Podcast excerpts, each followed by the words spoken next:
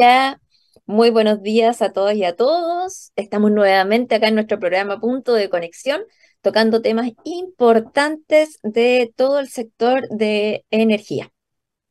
Eh, estamos hoy, martes 6 de diciembre, ya terminando el año y en una semana súper corta. Así que mm, entre fin de año, entre la semana corta, yo creo que los ánimos deben estar buenos, deben estar buenos. Buenos días, Alex. ¿Cómo estás tú? Muy buenos días, Katy. Muy bien. Oye, buenos días a todos amigos y amigas. Gracias por acompañarnos en un programa más de Punto Conexión. Y bien, como dices tú, con ánimo ya de fin de año, semana corta, ¿sí? La misma, la misma pega, pero en menos tiempo, ¿cierto? Exacto. Sí, no, todo súper bien. Ya estamos en- casi terminando este nuestro antepenúltimo programa. Nos quedan dos más, aparte de, este que tenemos hoy, y ya terminamos esta segunda temporada, Katy. Nos tomamos ahí un receso para retomar el próximo año, si, si Dios así lo quiere.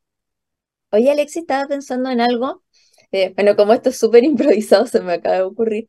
Quizás podríamos dentro del link del mismo programa consultarle a la gente que nos escucha qué temas les gustaría tratar, qué temas les gustaría que viéramos en futuros programas, pensando en este año y pensando en el otro.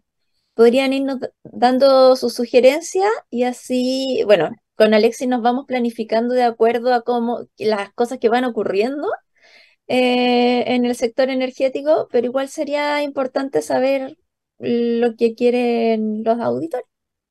Muy buena idea, muy buena idea. Se lo vamos a proponer ahí a, al- a la producción a ver si pueden hacer un levantamiento, pero me parece muy buena idea. No solo el tema, incluso pueden ser ciertos invitados que, que les parezcan también interesantes, digamos. Sí, sí, buena idea. Oye, Alexis, ¿qué pas- ha pasado de importante esta última semana?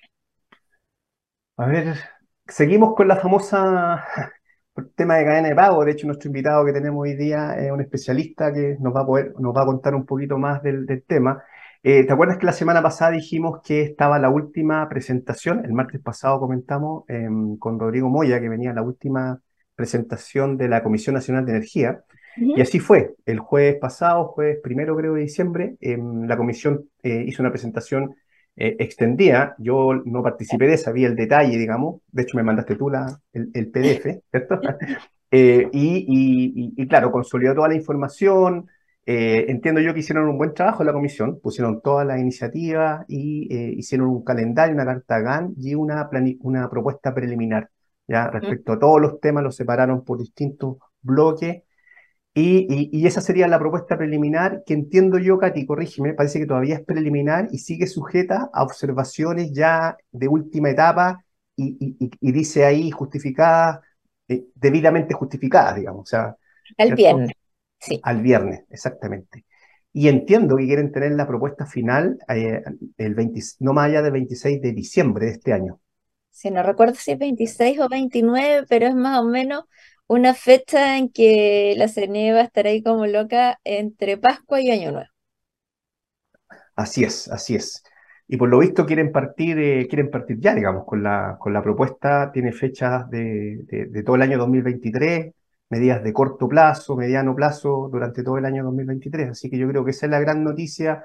Al menos se ve, mi primera lectura es que se ve bien, consideraron todas las, las- las- las- o o la mayor parte de las propuestas eh, las sistematizaron y claramente había muchas que se repetían, ¿cierto? Eran, eran las mismas cosas que hablaban de transmisión, de la congestión, ¿cierto?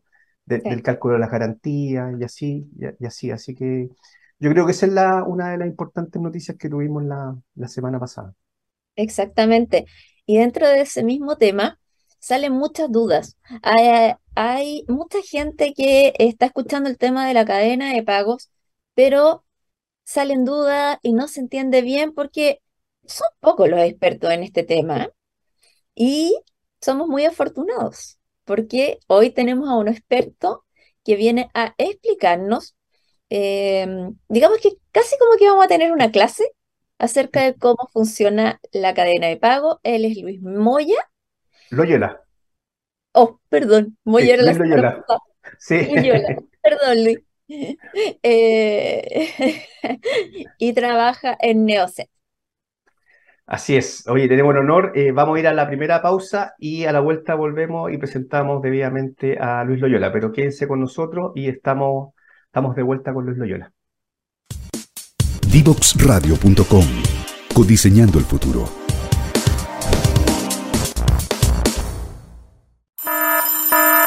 Ya comienza un nuevo programa en Divoxradio.com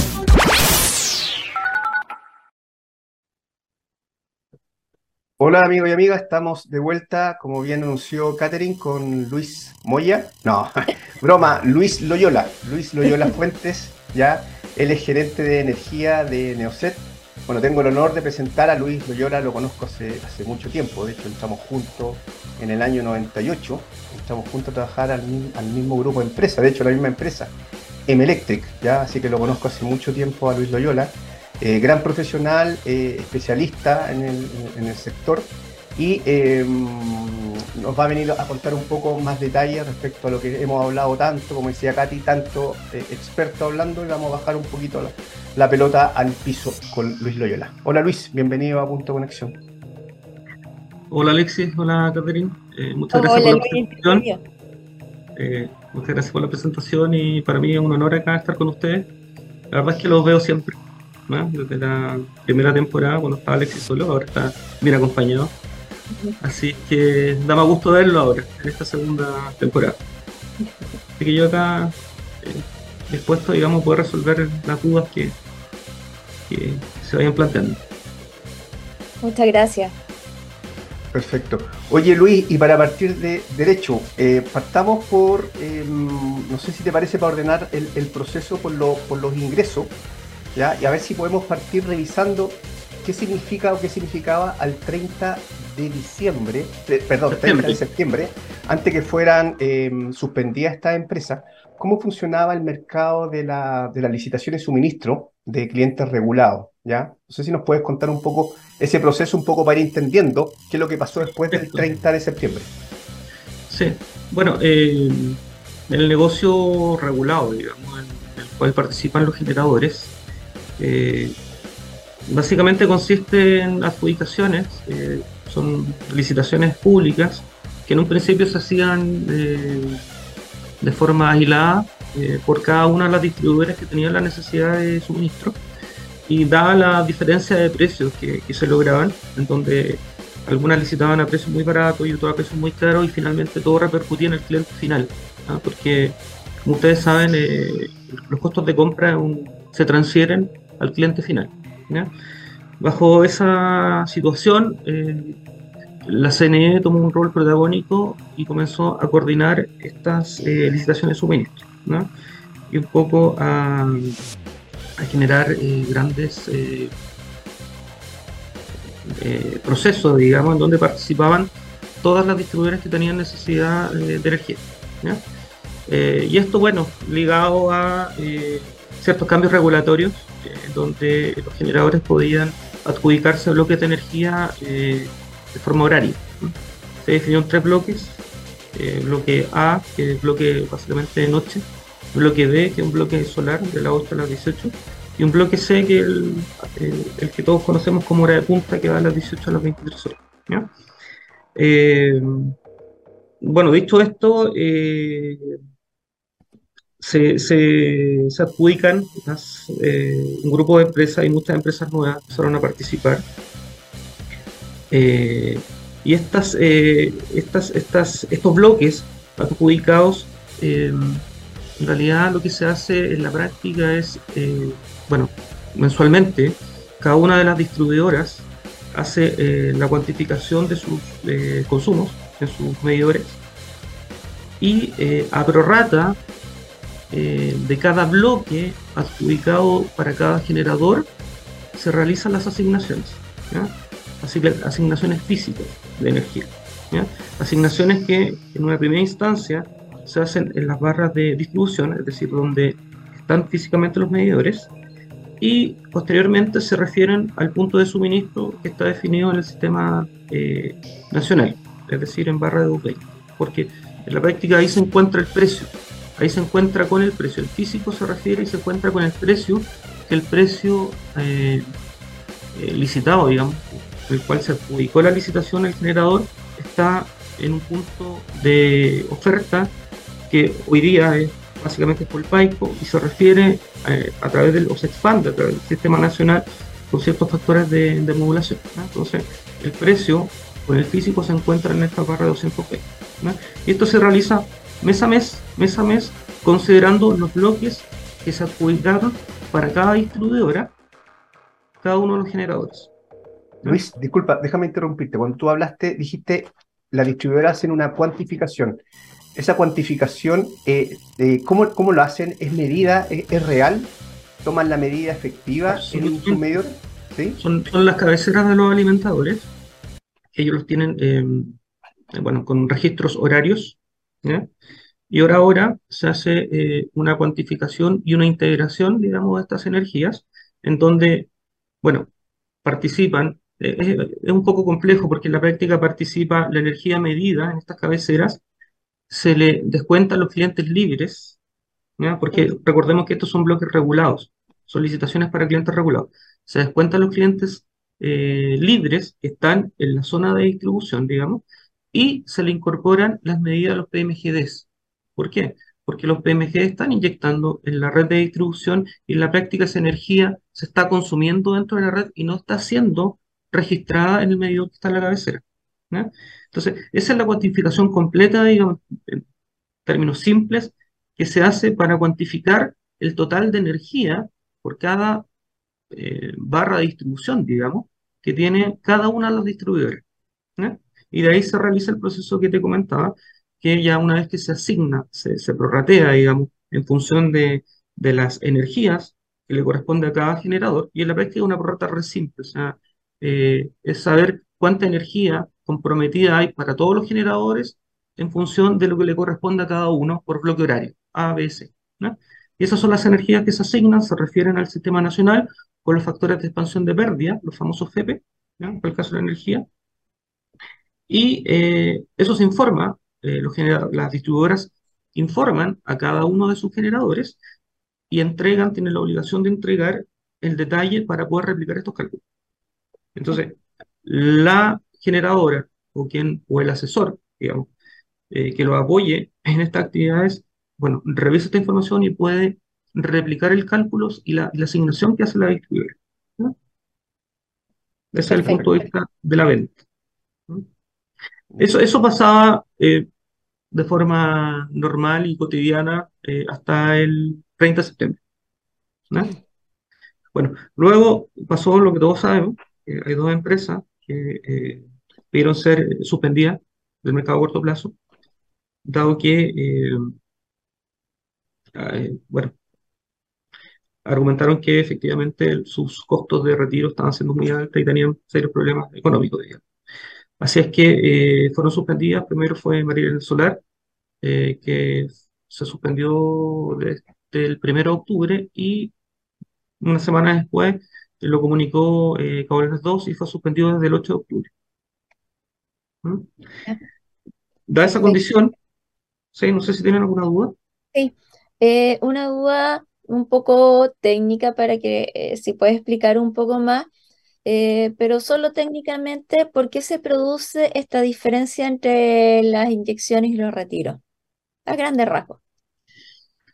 Sí, bueno, básicamente eso tiene que ver con a ver, la venta sabemos que es fija. La venta es fija de un precio que, de adjudicación, que, tiene sus parámetros de indexación, etcétera, que además están afectadas por, por estos famosos mecanismos de estabilización de precios, de, tarifa, el PEC original y el PEC 2, en donde incluso las empresas generadoras tampoco pudieron recaudar todo lo que les correspondía y hay una bolsa ahí de 3.550 dólares, que, millones de dólares que está, está pendiente. Eh, y eso es, es conocido, digamos, eh, y es bastante estable, digamos, porque es lo que decía.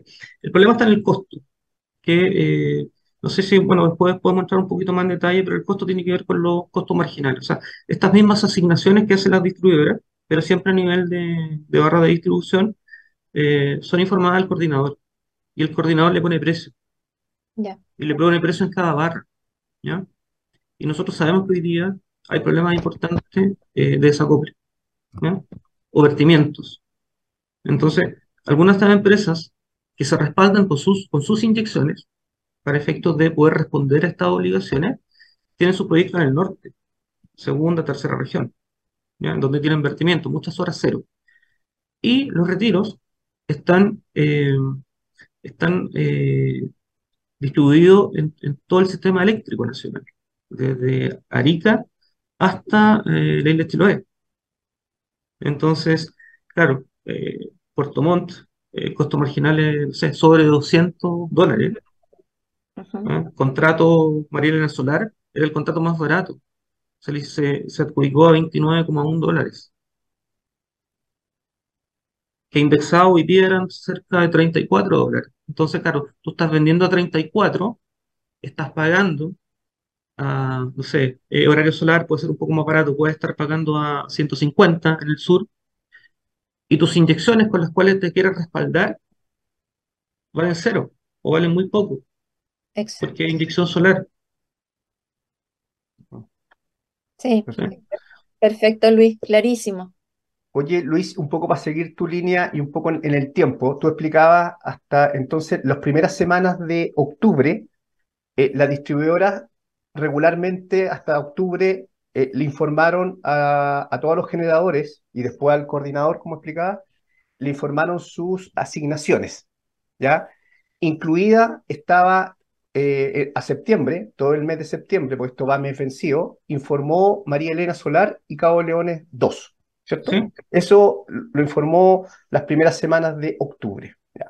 ¿Qué pasó la primera semana de noviembre? O sea, una vez que suspendieron noviembre, eh, suspendieron tanto a María Elena Solar con fecha 1 de octubre y Cabo Leones con fecha 8, 8 de octubre.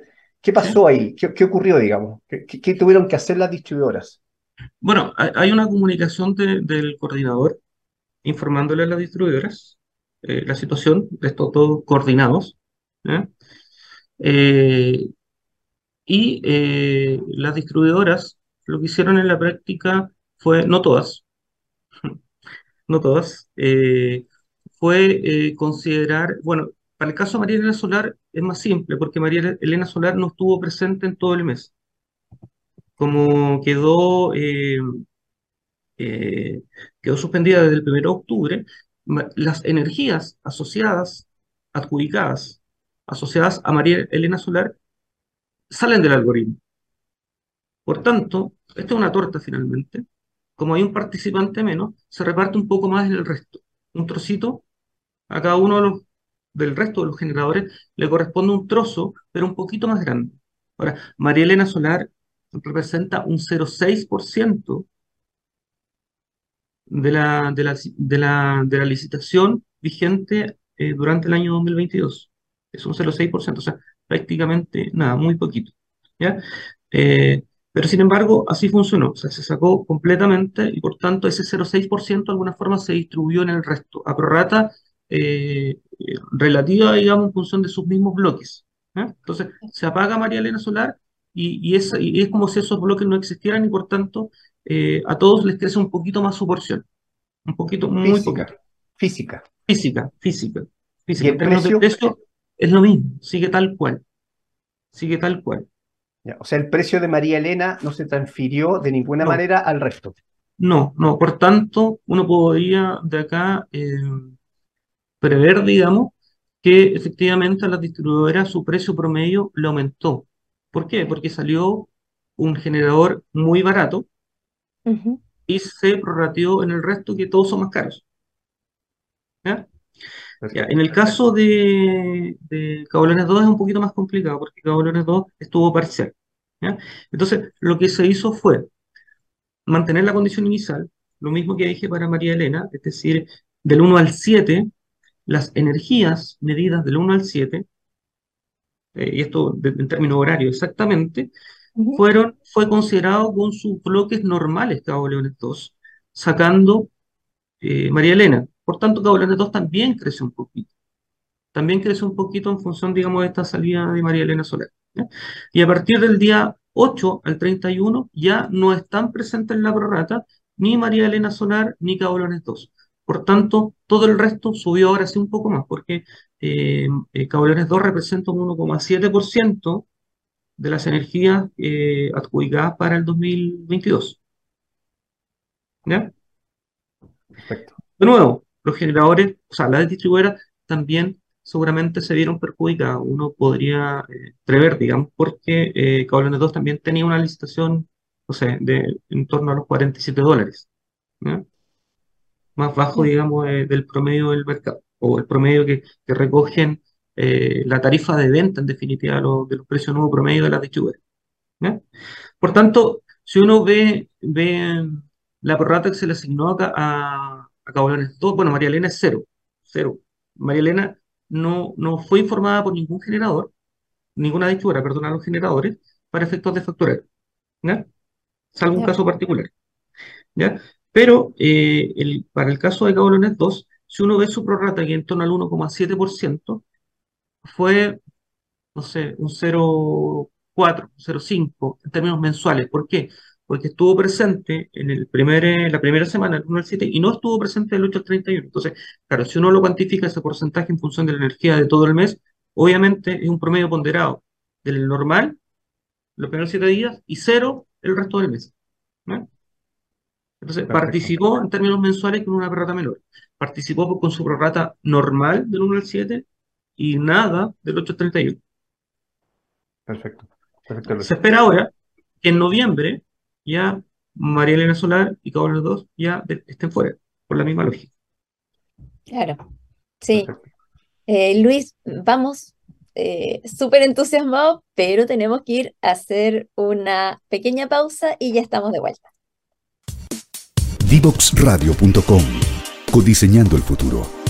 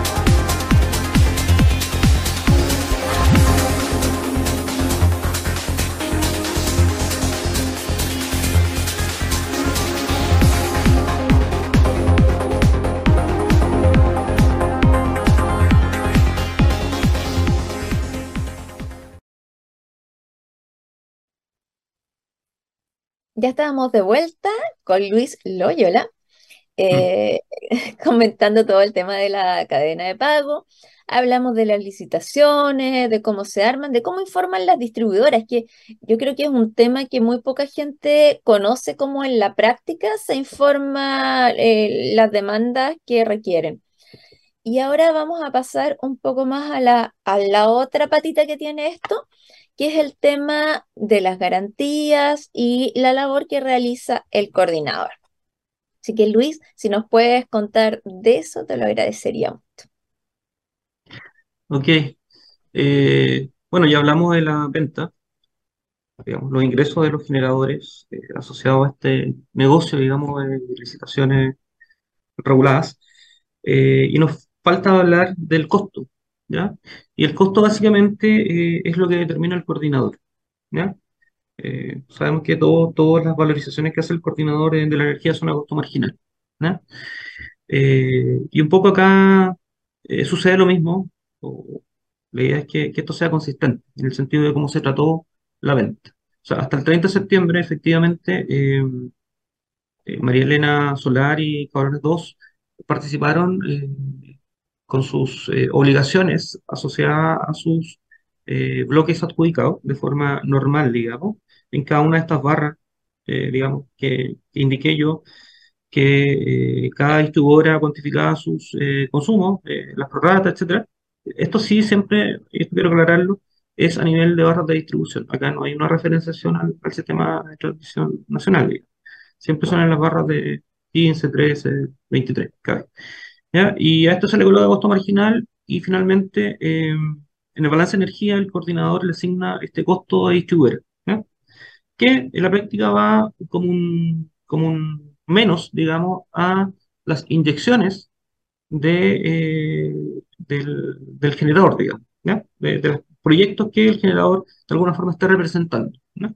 Y acá donde aparece el balance final, que es una suma de resta, y, y el, bueno, y en particular, eh, un poco volviendo a lo que indicamos delante, eh, Solar, Cabrones 2, siempre resultaban ser muy deficitarios.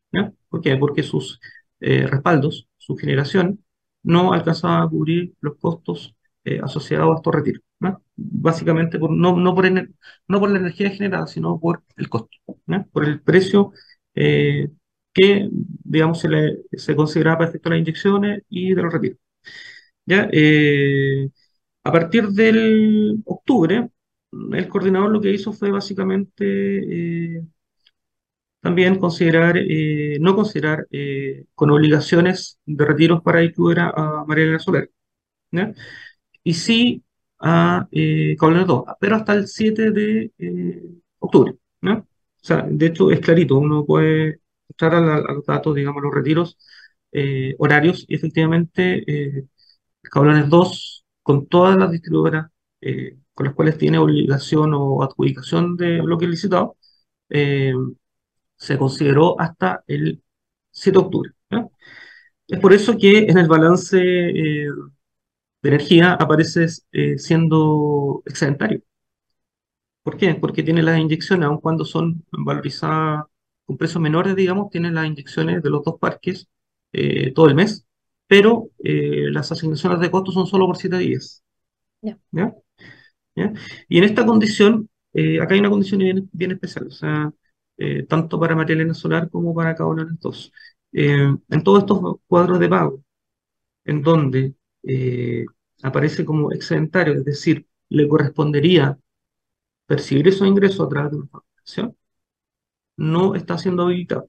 O sea, estos, estos ingresos no se pueden facturar porque no son parte del portal de pagos. ¿Ya?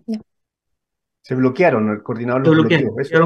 Si bien están siendo, están participando en los balances, porque hay energía que se está inyectando, por ejemplo, que está aportando al sistema, eh, y al coordinador le tiene que cuadrar literalmente un balance, para efectos de facturación, están siendo bloqueados. No, se pueden facturar. Por eso que eh, los generadores que son deficitarios, eh, en la práctica pueden ver que el cuadro de pago dice que tenían que pagar, no sé, 100 millones y están pagando 90, ¿ah? porque hay 10 que están, que eran que le corresponden facturar a eh, Cabo Leones 2 y Marina Solar, y en la práctica no, no fueron, no, pueden ser facturados. ¿Hasta cuándo? ¿Hasta cuándo no se sabe? O sea, esta es una condición que está quedando ahí, se está valorizando y, y no sabemos, eh, digamos, eh, qué va a pasar con esos con esos ingresos que están ahí en la mesa. E, eso mientras dure la, suspensión, entiendo yo, Luis, ¿o no? Exactamente. Al menos mientras no se resuelva la suspensión, eh, que yo entiendo que la suspensión eh, eh, incorpora, em, para poder volver al mercado a corto plazo, tienen que haber saldado todas las deudas, ¿cierto? Y además incorporar nuevamente una boleta de garantía, digamos. Exactamente. ¿cierto? Entonces yo entiendo que en, esa, en, ese, en ese momento, si es que llega a ocurrir, eh, estos ingresos se les debieran, les corresponden a, a, esa empresa, digamos, si es que algo de eso queda, digamos. Claro. Claro, en esa, en esa condición, claro, debería ser así. O sea, aquí lo que o sea, se espera, digamos, un poco para que funcione el mercado, es que estas empresas vuelvan a, a participar y de alguna forma se hagan cargo de sus obligaciones. Sabemos que la boleta de garantía que tenían eh, quedó corta. Entonces, ahí es un tema que tiene que ver la empresa un poco para poder saldar, digamos, esas diferencias y, poder eh, optar en la práctica a, volver a participar en el pago En ese sentido, Luis, y como eh, para la, gente que no está escuchando, existen muchas eh, centrales, PMGD o no PMGD, eh, que en el fondo no, no se les pagó todo lo que correspondería que se les pague. ¿Por qué se produce eso y qué es lo que tienen que hacer como para que se regularice esa condición? Bueno, esta condición es, bueno, es anterior, o sea, un poco por esto mismo, por esta condición de, de no poder hacerse cargo de todas sus obligaciones, es que estas dos empresas eh, pidieron que se ejecutaran su boleta de garantía. O sea, ellos, dado que mensualmente estaban con balances muy negativos, eran muy, pero muy deficitarios, eh, no eran capaces eh, de poder cumplir con estas mismas obligaciones. O sea, como eran deficitarios en energía, basémonos básicamente en energía, ellos tenían que pagar al resto, digamos, a, a todos los PMG, a todos los que no tienen obligaciones en la práctica o tienen menos obligaciones que lo que inyectan, a todos los que son eh, exentarios, eh, la prorrata que les correspondía y no estaban pagando, ¿no? No estaban pagando, y es por eso que eh, pidieron que se ejecutara su boleta de garantía en la red. ¿no? Bueno, y ahí el, el coordinador tiene su procedimiento, de hecho, la boleta de garantía se agotó, o sea, creo que cubría el 22% Claro, eh, de, lo- de la, de la deuda que estaba impaga. claro. Y eso, eso es lo, lo que pasó. Entonces quedaron con, con menos ingreso y eh, yo entiendo que eso se, se está informando al coordinador eh, como para que, bueno, lo primero es que informen al coordinador de todas maneras de eso como para que lo sepa. Y, mm, y, qué vendría a Bueno, es, ser, es re importante, disculpa, es re importante el portal de pago. Si, si para eso es bien. O sea, se supone que es el canal oficial para que el coordinador se entere, digamos, de todo lo que se facturó, de todo lo que está eh, pagado y lo que no está pagado. claro, si no, no tiene cómo saber. Exactamente, de hecho, eh, para eso es el portal de pago. Un poco pensando en esto, lo que pasa es que a lo mejor, bueno, se pensó que, que, que esto no se iba a dar nunca, pero bueno, se dio y no sé si estábamos tan preparados, Mm, sí, no, yo creo que no, y por lo mismo saltó dentro de la, de la observación esta mesa del, del mercado a corto plazo, eh, saltó la mejora, eh, una de las cosas que aparecen ahí, eh, aparece una mejora al portal de pago relacionada con esto, y aparece también una solicitud que hace la Comisión Nacional de Energía, un informe trimestral de un reporte, un monitoreo, ¿ya? Eh, porque efectivamente eh, no fueron capaces de prever esto y yo creo que también el coordinador, lo dijimos acá, ¿te acordás, Katy? El coordinador cumple con informar, pero no, es obligación del, coordi- del coordinador informar, sino que es obligación de las empresas informar. Y yo creo que ahí está el- ahí está la brecha, digamos. Si las empresas no informan que no le están pagando, el coordinador no tiene cómo saberlo. El mismo cálculo de las garantías. O sea, las garantías tienen que ser actualizadas eh, mayor frecuencia en la práctica, en función de, de estar mirando el mercado. Porque en este caso, bueno, vemos que efectivamente, no sé, creo que llegó al 22%, entonces, pero también es un, un error, digamos, de la, de la regulación. Sí. También está como observación y dicen que la garantía deberá cubrir, no sé, tres meses, digamos. Sí, mm, sí, esa es la idea. Exacto. La tres. Sí. Sí, Oye, eh, eh, Luis, y, respecto a lo que, a lo que comentabas tú, em, respecto al, proceso, eh, producto de los siete días que estuvo Cabo Leones 2, es, que uno ve en los cuadros de pago que esta empresa sigue, sigue apareciendo, por ejemplo, en noviembre, o estas empresas siguen apareciendo porque hay más, hay más, hay más concepto o hay más negocio aparte del mercado corto plazo. ¿ya? O sea, el mercado corto plazo es la energía, la potencia y los servicios complementarios, ¿cierto? Pero que sea suspendido eso no significa que no tengas otros conceptos o no sigas apareciendo en los cuadros de pago, ¿cierto? Sí, por supuesto. O sea, eh, en la práctica hay, hay reliquidaciones. Hay reliquidaciones de años anteriores en que efectivamente eh, estas empresas siguen participando. O sea, están suspendidas de alguna forma, pero no están eliminadas. Claro. O sea, ellos eh, lo que sí tienen todos sus ingresos bloqueados. O sea, incluso en- hemos visto que en reliquidaciones de- del año 2021, en que les correspondía eh, facturar, también están bloqueados. ¿Y, y, y esos ingresos dónde van quedando? esos ingresos en la práctica van quedando en, lo- en el resto de los coordinados. O sea, en la práctica el resto de los coordinados, no, como no hay una factura, está la prorata, está la prorata de a quién corresponde cobrarle a los que son resultaron ser deficitarios, pero no se puede cobrar. Entonces, en la práctica, eh, esos dineros, digamos, están eh, en los, en los- en los mismos coordinados deficitarios. ¿Te fijas? Luis, a ver si te entendí bien. Supongamos que hay una reliquiación, sale 100 a favor de María Elena Solar, ahora en el mes de noviembre, que está su- son 100 a favor de María Elena Solar, y supongamos que esa prorrata de esos 100 eh, lo tenían que pagar dos empresas, digo, en, en- en El Generación 60 y 40, no sé, Acciona. Energía, ¿ya? Eh, como están bloqueados sus ingresos, María Elena no los puede cobrar, no los puede facturar ni los 60 ni los 40, ¿ya? De alguna manera, esta, es- la pregunta de la Katy, están en las cuentas de estas empresas, o sea, estas empresas deberían provisionarlas, digamos, porque son ingresos Sí, por que no les corresponden. Absolutamente, absolutamente. Porque ellos, a ver, estas dos empresas en la práctica, en algún cálculo anterior, recaudaron, recaudaron de más. Eso es un poco lo que quiere decir. Y ahora tienen que devolver esos dineros en esta reliquidación. ¿Y a quién se lo tienen que devolver? A María Elena Solar. Pero como María Elena Solar, o sea, ya está claro que lo tienen que devolver y cuánto es, porque es un cálculo definitivo del coordinador. Pero María Elena Solar está imposibilitado de hacerle llegar un documento para conseguir esos dineros, esa recuperación. Porque en la práctica María Elena Solar son 100 millones, en el mismo ejemplo, que le correspondía recaudar y no los recaudó en su momento y ahora le corresponde recaudar, pero ahora está suspendido.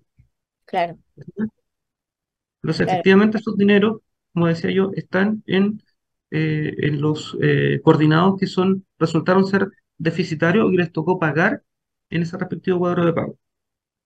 Ya, perfecto. ¿Y, lo y mismo pasa ahora con, perdona, lo mismo pasa con las energías, las energías que siguen generando estos proyectos. O sea, en la práctica son los mismos deficitarios que, no sé, si, si, si Cabrones 1, Cabrones 2, perdón, resultó exentar en energía, no sé, en 1.700 millones de pesos, por ejemplo, él no lo pudo recaudar, pero hay alguien que es deficitario que le corresponde pagar una prorrata, N, que suman ese valor. Entonces, eso N no le está llegando el documento, por tanto no lo están pagando y tienen que provisionarlo tiempo récord, porque es un, es un costo asociado a sus a su balance, digamos. Oye, Inyecciones menos obligaciones. ¿y, y algún... Eh, ¿cuándo... eh, qué tendría que pasar, por ejemplo, para que puedan llegar esos pagos? No sé, tienen que quebrar las empresas como para que se liquide. Bueno, eh, complicada y difícil la pregunta, porque esperamos que no sea así. O sea, acá yo creo que eh, ojalá, o sea, estas empresas pudiesen volver, o sea, claro, sí, o sea, independiente, digamos, de, de lo que estén pensando, digamos, eh, le- lo ideal es que esto volviera y un poco todo fuese como antes, ¿no? La verdad es que no, esa pregunta no podría responderte la que no, no lo sé, no lo ya, sé. claro, sí, sí es algo súper, súper complejo, sí, sí lo entiendo, estoy, o sea, ese es el mundo ideal, o sea, que pudieran volver y hacerse cargo de todo.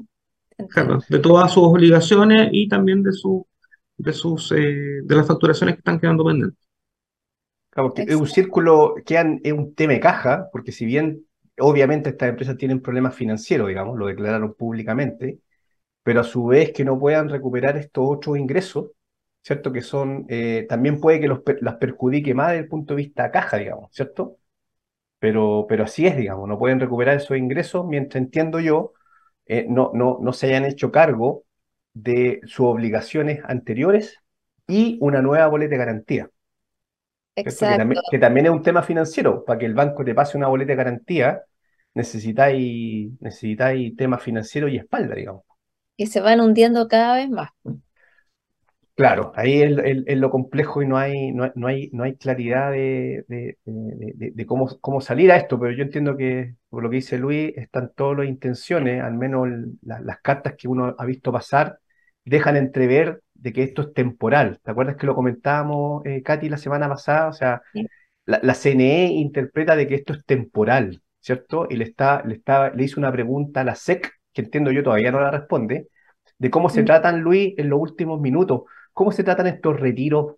Porque entiende, la CNE entiende que estos retiros que hoy día se está haciendo cargo otros generadores es temporal, digamos. O sea, de alguna manera eh, hay, hay, que devolverle estos retiros que no se pudieron prorratear en estas dos empresas, pero les corresponde, digamos, ¿cierto? Una vez que vuelvan, una vez que vuelvan el contrato de alguna u otra manera, el contrato con las distribuidoras todo. no ha terminado, se mantienen. Sí, no, no, podemos dejar una laguna, un vacío, digamos, en el tiempo que esto no ha suspendido, sino que se tiene que recalcular todo. O sea, habrían reliquidaciones de costo y también de, de venta. Bueno, y la idea es que el sistema funcione, cosa que, bueno, tampoco esto le pase a otras empresas, eh, que, es posible que pase también, pero la idea no es que las empresas de generación tengan que pasar por esto, porque desincentiva mucho eh, a los nuevos agentes. Sí, por supuesto. Sí, por supuesto. Hay, condiciones súper especiales que se dieron, o sea, eh, desacople, sequía, etcétera. O sea, eh, o sea, la verdad es que eh, nosotros llevamos seguimiento de, los precios, tanto de Marilena Solar como de Power 2, de la venta y, la, y el costo, digamos. Y efectivamente la diferencia era importante. Mm. Era algo que de alguna forma se había venido. Sí, la pregunta es, eh, ¿se dieron condiciones eh, especiales, pero ¿van a seguir esas condiciones especiales hacia adelante? Yo creo que sí. Yo creo que sí. Mm. Entonces tenemos que adaptarnos. A, si, si bien todos quisiéramos que nos visión todo eso, Parece que me caí. No, yo te escucho, Katy, ahora. Ah, ya. Se cortó. se cortó un poquito, pero ahora volviste. Ya, en el fondo era que, que pucha, todos queremos que mejore la transmisión, que ah, la crisis hídrica también mejore, pero yo creo que no es algo que tengamos a corto plazo. Es una realidad y yo creo que justamente hay que, hay que enfrentarse y hay que tomar las medidas. Esto, si todo sigue tal cual, va a pasar con otras empresas. Sí. Y puede que mejore la transmisión, pero vamos a seguir teniendo más generación. Eh, entonces, tenemos que comentar la generación distribuida, que eso nos encanta. Y bueno, adaptarse a, esta, a estas realidades. Y en la práctica, esto puede generar un efecto eh, no deseado en el sentido de todo lo que se ganó, mayores actores, etcétera, podría ir, en el sentido contrario, o sea, volver a concentrarse todo lo que es la generación, digamos. Entonces, eh, yo espero, quiero que efectivamente esto se solucione y ojalá todo pueda volver a ser, digamos, como, eh, que estas empresas eh, puedan retomar sus obligaciones un poco. aunque igual va a ser sería harta pega, o sea, no podemos llenar de reliquidaciones, pero bueno, es un tema que, Más pega. Claro, es parte de nuestro trabajo en definitiva, para eso estamos. Pero es como lo que todos queremos, o sea, todos sabemos que tenemos que avanzar, o sea, muy rápido a la carbono neutralidad, que necesitamos mucha generación de la mano con transmisión, con almacenamiento, con generación distribuida, o sea, es lo que todos queremos. Pero si hay algo que no podemos negar es que ya los generadores van a tener que incluir este tipo de riesgos en sus contratos. Sí. Oye, Luis, em, tú, decías que, así me, te escuché bien, 1,6, 1,7 punto de vista de energía y, María Elena 0,8. O sea, redondeando estamos hablando entre un 2, 3% del, del, del, total de energía. Eh, eso, es lo que se ve desde el punto de vista de promedio ponderado, lo que le afecta al precio, no más allá del 3%. ¿Cierto? Si, es un contrato barato o contrato caro, estamos hablando de que eso es lo que se... Sí, incluso puede ser menos, Alexis, porque, claro, eh, María Elena o sea, Cauleres 2, que es el que tiene una mayor participación, está más cerca del precio promedio. Claro, ya. O sea, tampoco es tanto, no, tampoco es tanto porque se, diluye y se distribuye y, y, mm. no sube tanto, digamos. Un poco más lo que es claro es Marina Solar, porque es el más barato pero claro, tiene una participación muy menor, entonces su efecto es muy bajo. Eh, es muy bajo. Jabones 2 es un poco mayor, digamos, pero como te digo, o sea, está más cerca del promedio, entonces eh, tampoco es tanto, digamos. Tampoco es tanto, perfecto. Sí. Y lo otro, lo otro que te iba, te iba a preguntar respecto del... em, y hay un tema clave, lo mencionamos, pero yo creo que hoy día, si bien suspendieron por el lado, vamos a decirlo así, del mercado a corto plazo y suspendieron para facturar desde el punto de vista eh, de ingreso, los contratos no están suspendidos. Los contratos privados con las distribuidoras, de hecho hoy día leí una carta en la mañana, ¿ya? Donde, eh, donde el coordinador le pregunta a las distribuidoras y les da plazo para responder hasta mañana, mañana 7 de diciembre, les dice, favor, infórmame si todavía mantienes los contratos con María Elena Solar y con Cabo Leones 2, digamos. O sea, yo creo que el coordinador tampoco sabe formalmente si es que están vigentes los contratos, que yo entiendo que sí, digamos. ¿ya? Los contratos están vigentes, pero el coordinador está preguntando porque dice tiene que recalcular las garantías. ¿Mm? Claro.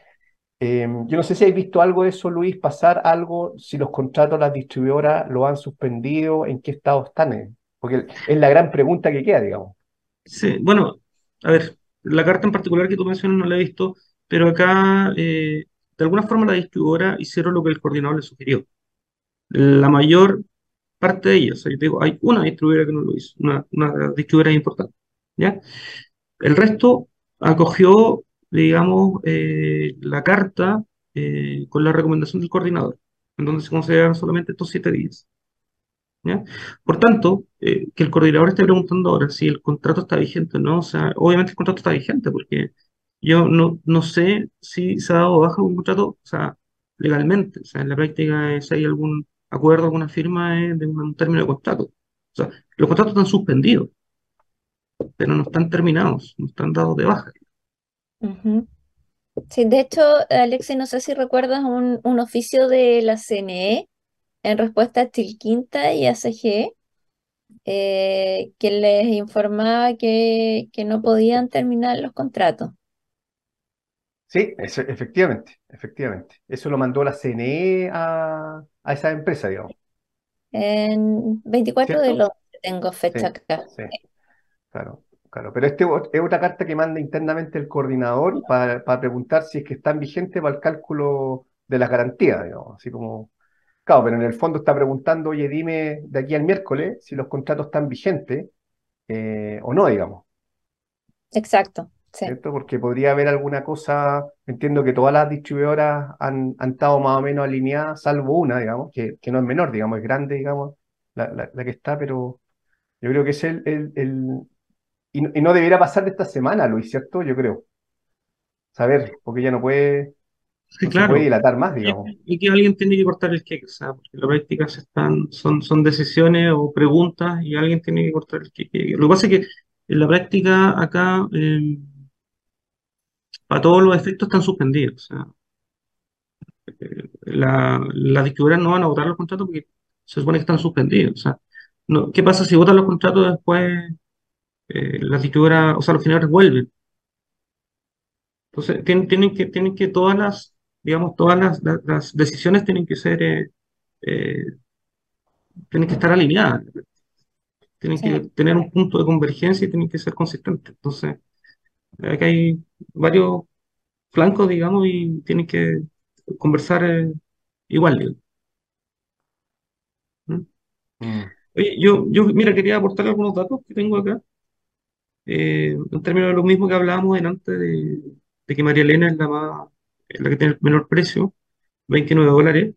Eh, quiero también comentarle que eh, la licitación más cara hoy día son 129 dólares, que indexados son 160 dólares.